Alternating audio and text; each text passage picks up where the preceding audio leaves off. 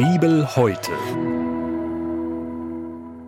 Wir hören aus dem Neuen Testament, aus dem Markus Evangelium Kapitel 1, die Verse 29 bis 39.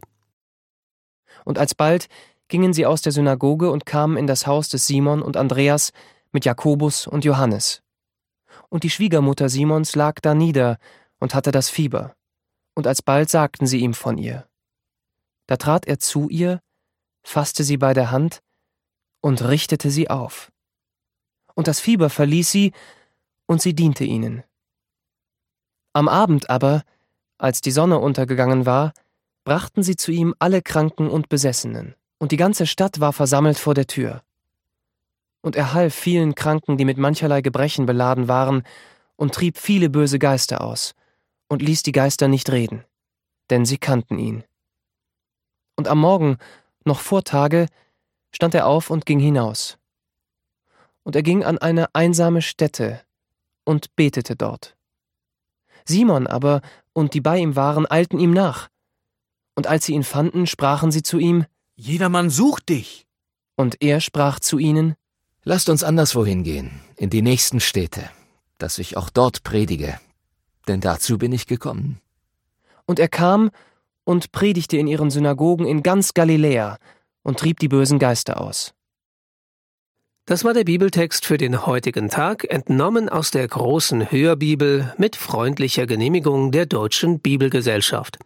Hier noch einmal die Bibelstelle im Neuen Testament aus dem Markus Evangelium Kapitel 1, die Verse 29 bis 39.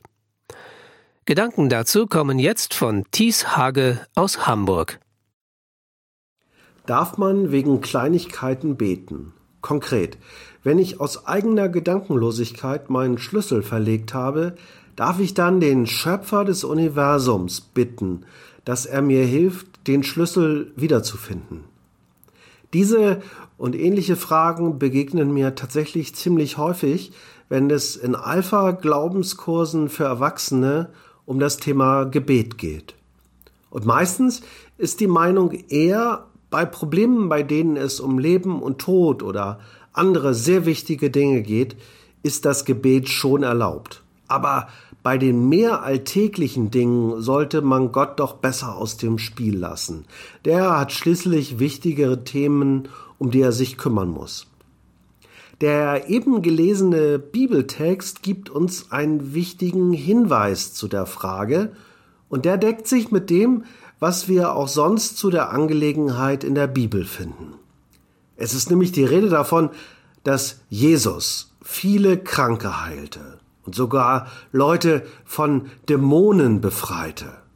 Und wir dürfen wohl annehmen, dass unter den betroffenen Menschen auch solche waren, für die ihr Leiden ein riesiges und in manchen Fällen lebensbedrohliches Problem war. Aber kurz bevor er das alles tat, heilte er eine ältere Dame, die Schwiegermutter von Petrus, von ihrer fiebrigen Erkältung. Wie es für Jesus keine zu großen Probleme gibt, gibt es offensichtlich für ihn auch keine zu kleinen Probleme. Gott ist Gott. Und deshalb ist es keine Schwierigkeit für ihn, gleichzeitig auf der anderen Seite der Erde einen Schwerstkranken wieder gesund zu machen. Und hier mein Gebet zu erhören, indem ich ihn gerade für das Wiederfinden meines Schlüssels gebeten habe. In den eben genannten Alpha-Kursen geht es unter anderem darum, den Teilnehmern zu vermitteln, dass Gott ihr himmlischer Vater ist, der sie mehr liebt, als irgendein Mensch das könnte. Für die Frage nach dem vielleicht zu unwichtigen Gebetsanliegen bedeutet dies, wie liebende Eltern die Sorgen ihres Kindes immer ernst nehmen, egal ob dahinter ein großes oder ein kleines Problem steht, so ist auch unserem himmlischen Vater keine Sache zu unwichtig, solange sie uns beschäftigt. Übrigens, meine langjährige Erfahrung ist, dass es Gott offensichtlich besondere Freude macht, zwei Arten von Gebet quasi sofort zu beantworten. Schlüsselgebete, darum ging es eben, und Parkplatzgebete. Testen Sie es ruhig einmal selber. Wenn Sie mit Ihrem Auto in einer vollen Innenstadt unterwegs sind und keinen Parkplatz finden, beten Sie darum. Meine Erfahrung ist, nicht immer, aber sehr häufig fällt mein Blick dann auf einen idealen Parkplatz.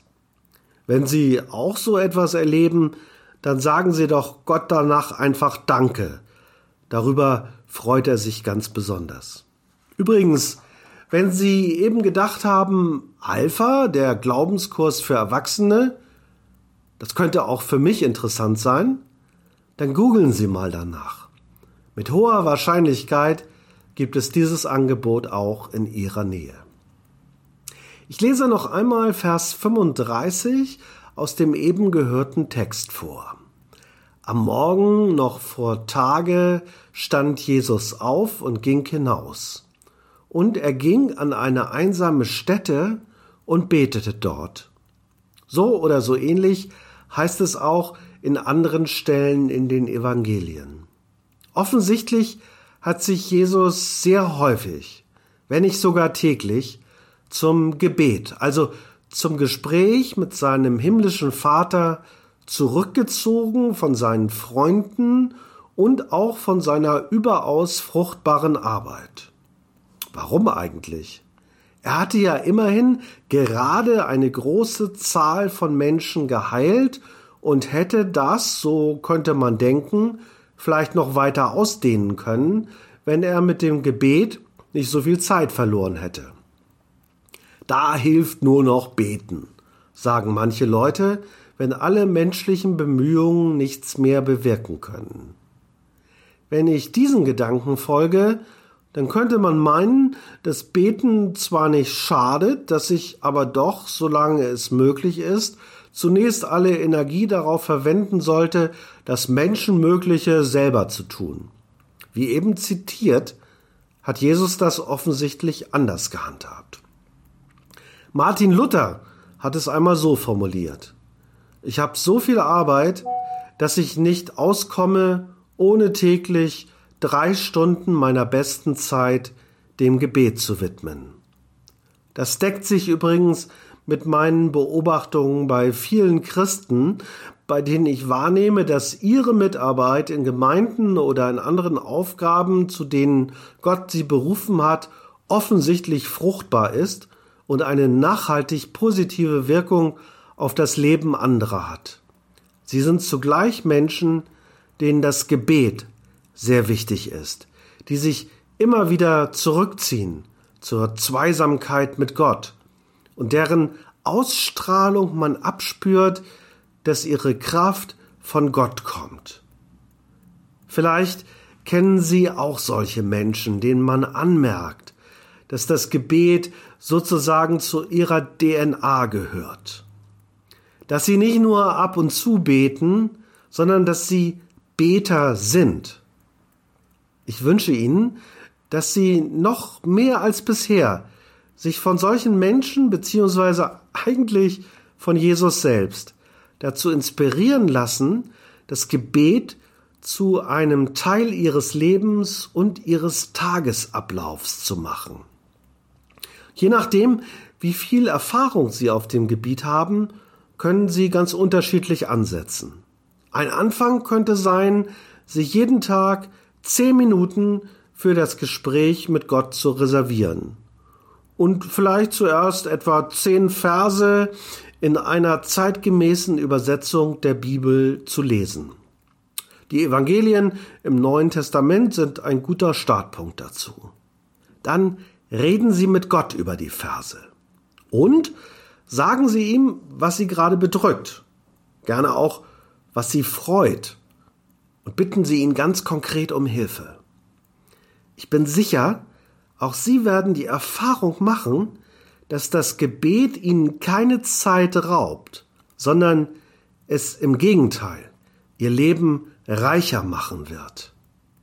Machen Sie es wie Jesus und leben Sie aus der Kraft des Gebets. Bibel heute. Die tägliche Bibelauslegung zum ökumenischen Bibelleseplan. Auch in unserer Audiothek unter erfplus.de sowie in der ERF Plus App. Sie möchten noch mehr in der Bibel lesen? Das geht auch im Internet unter bibleserver.com. ERF Plus. Tut einfach gut.